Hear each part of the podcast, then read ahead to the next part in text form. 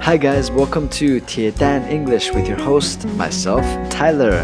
大家好，欢迎收听铁蛋儿英语，我是你的主持人铁蛋儿。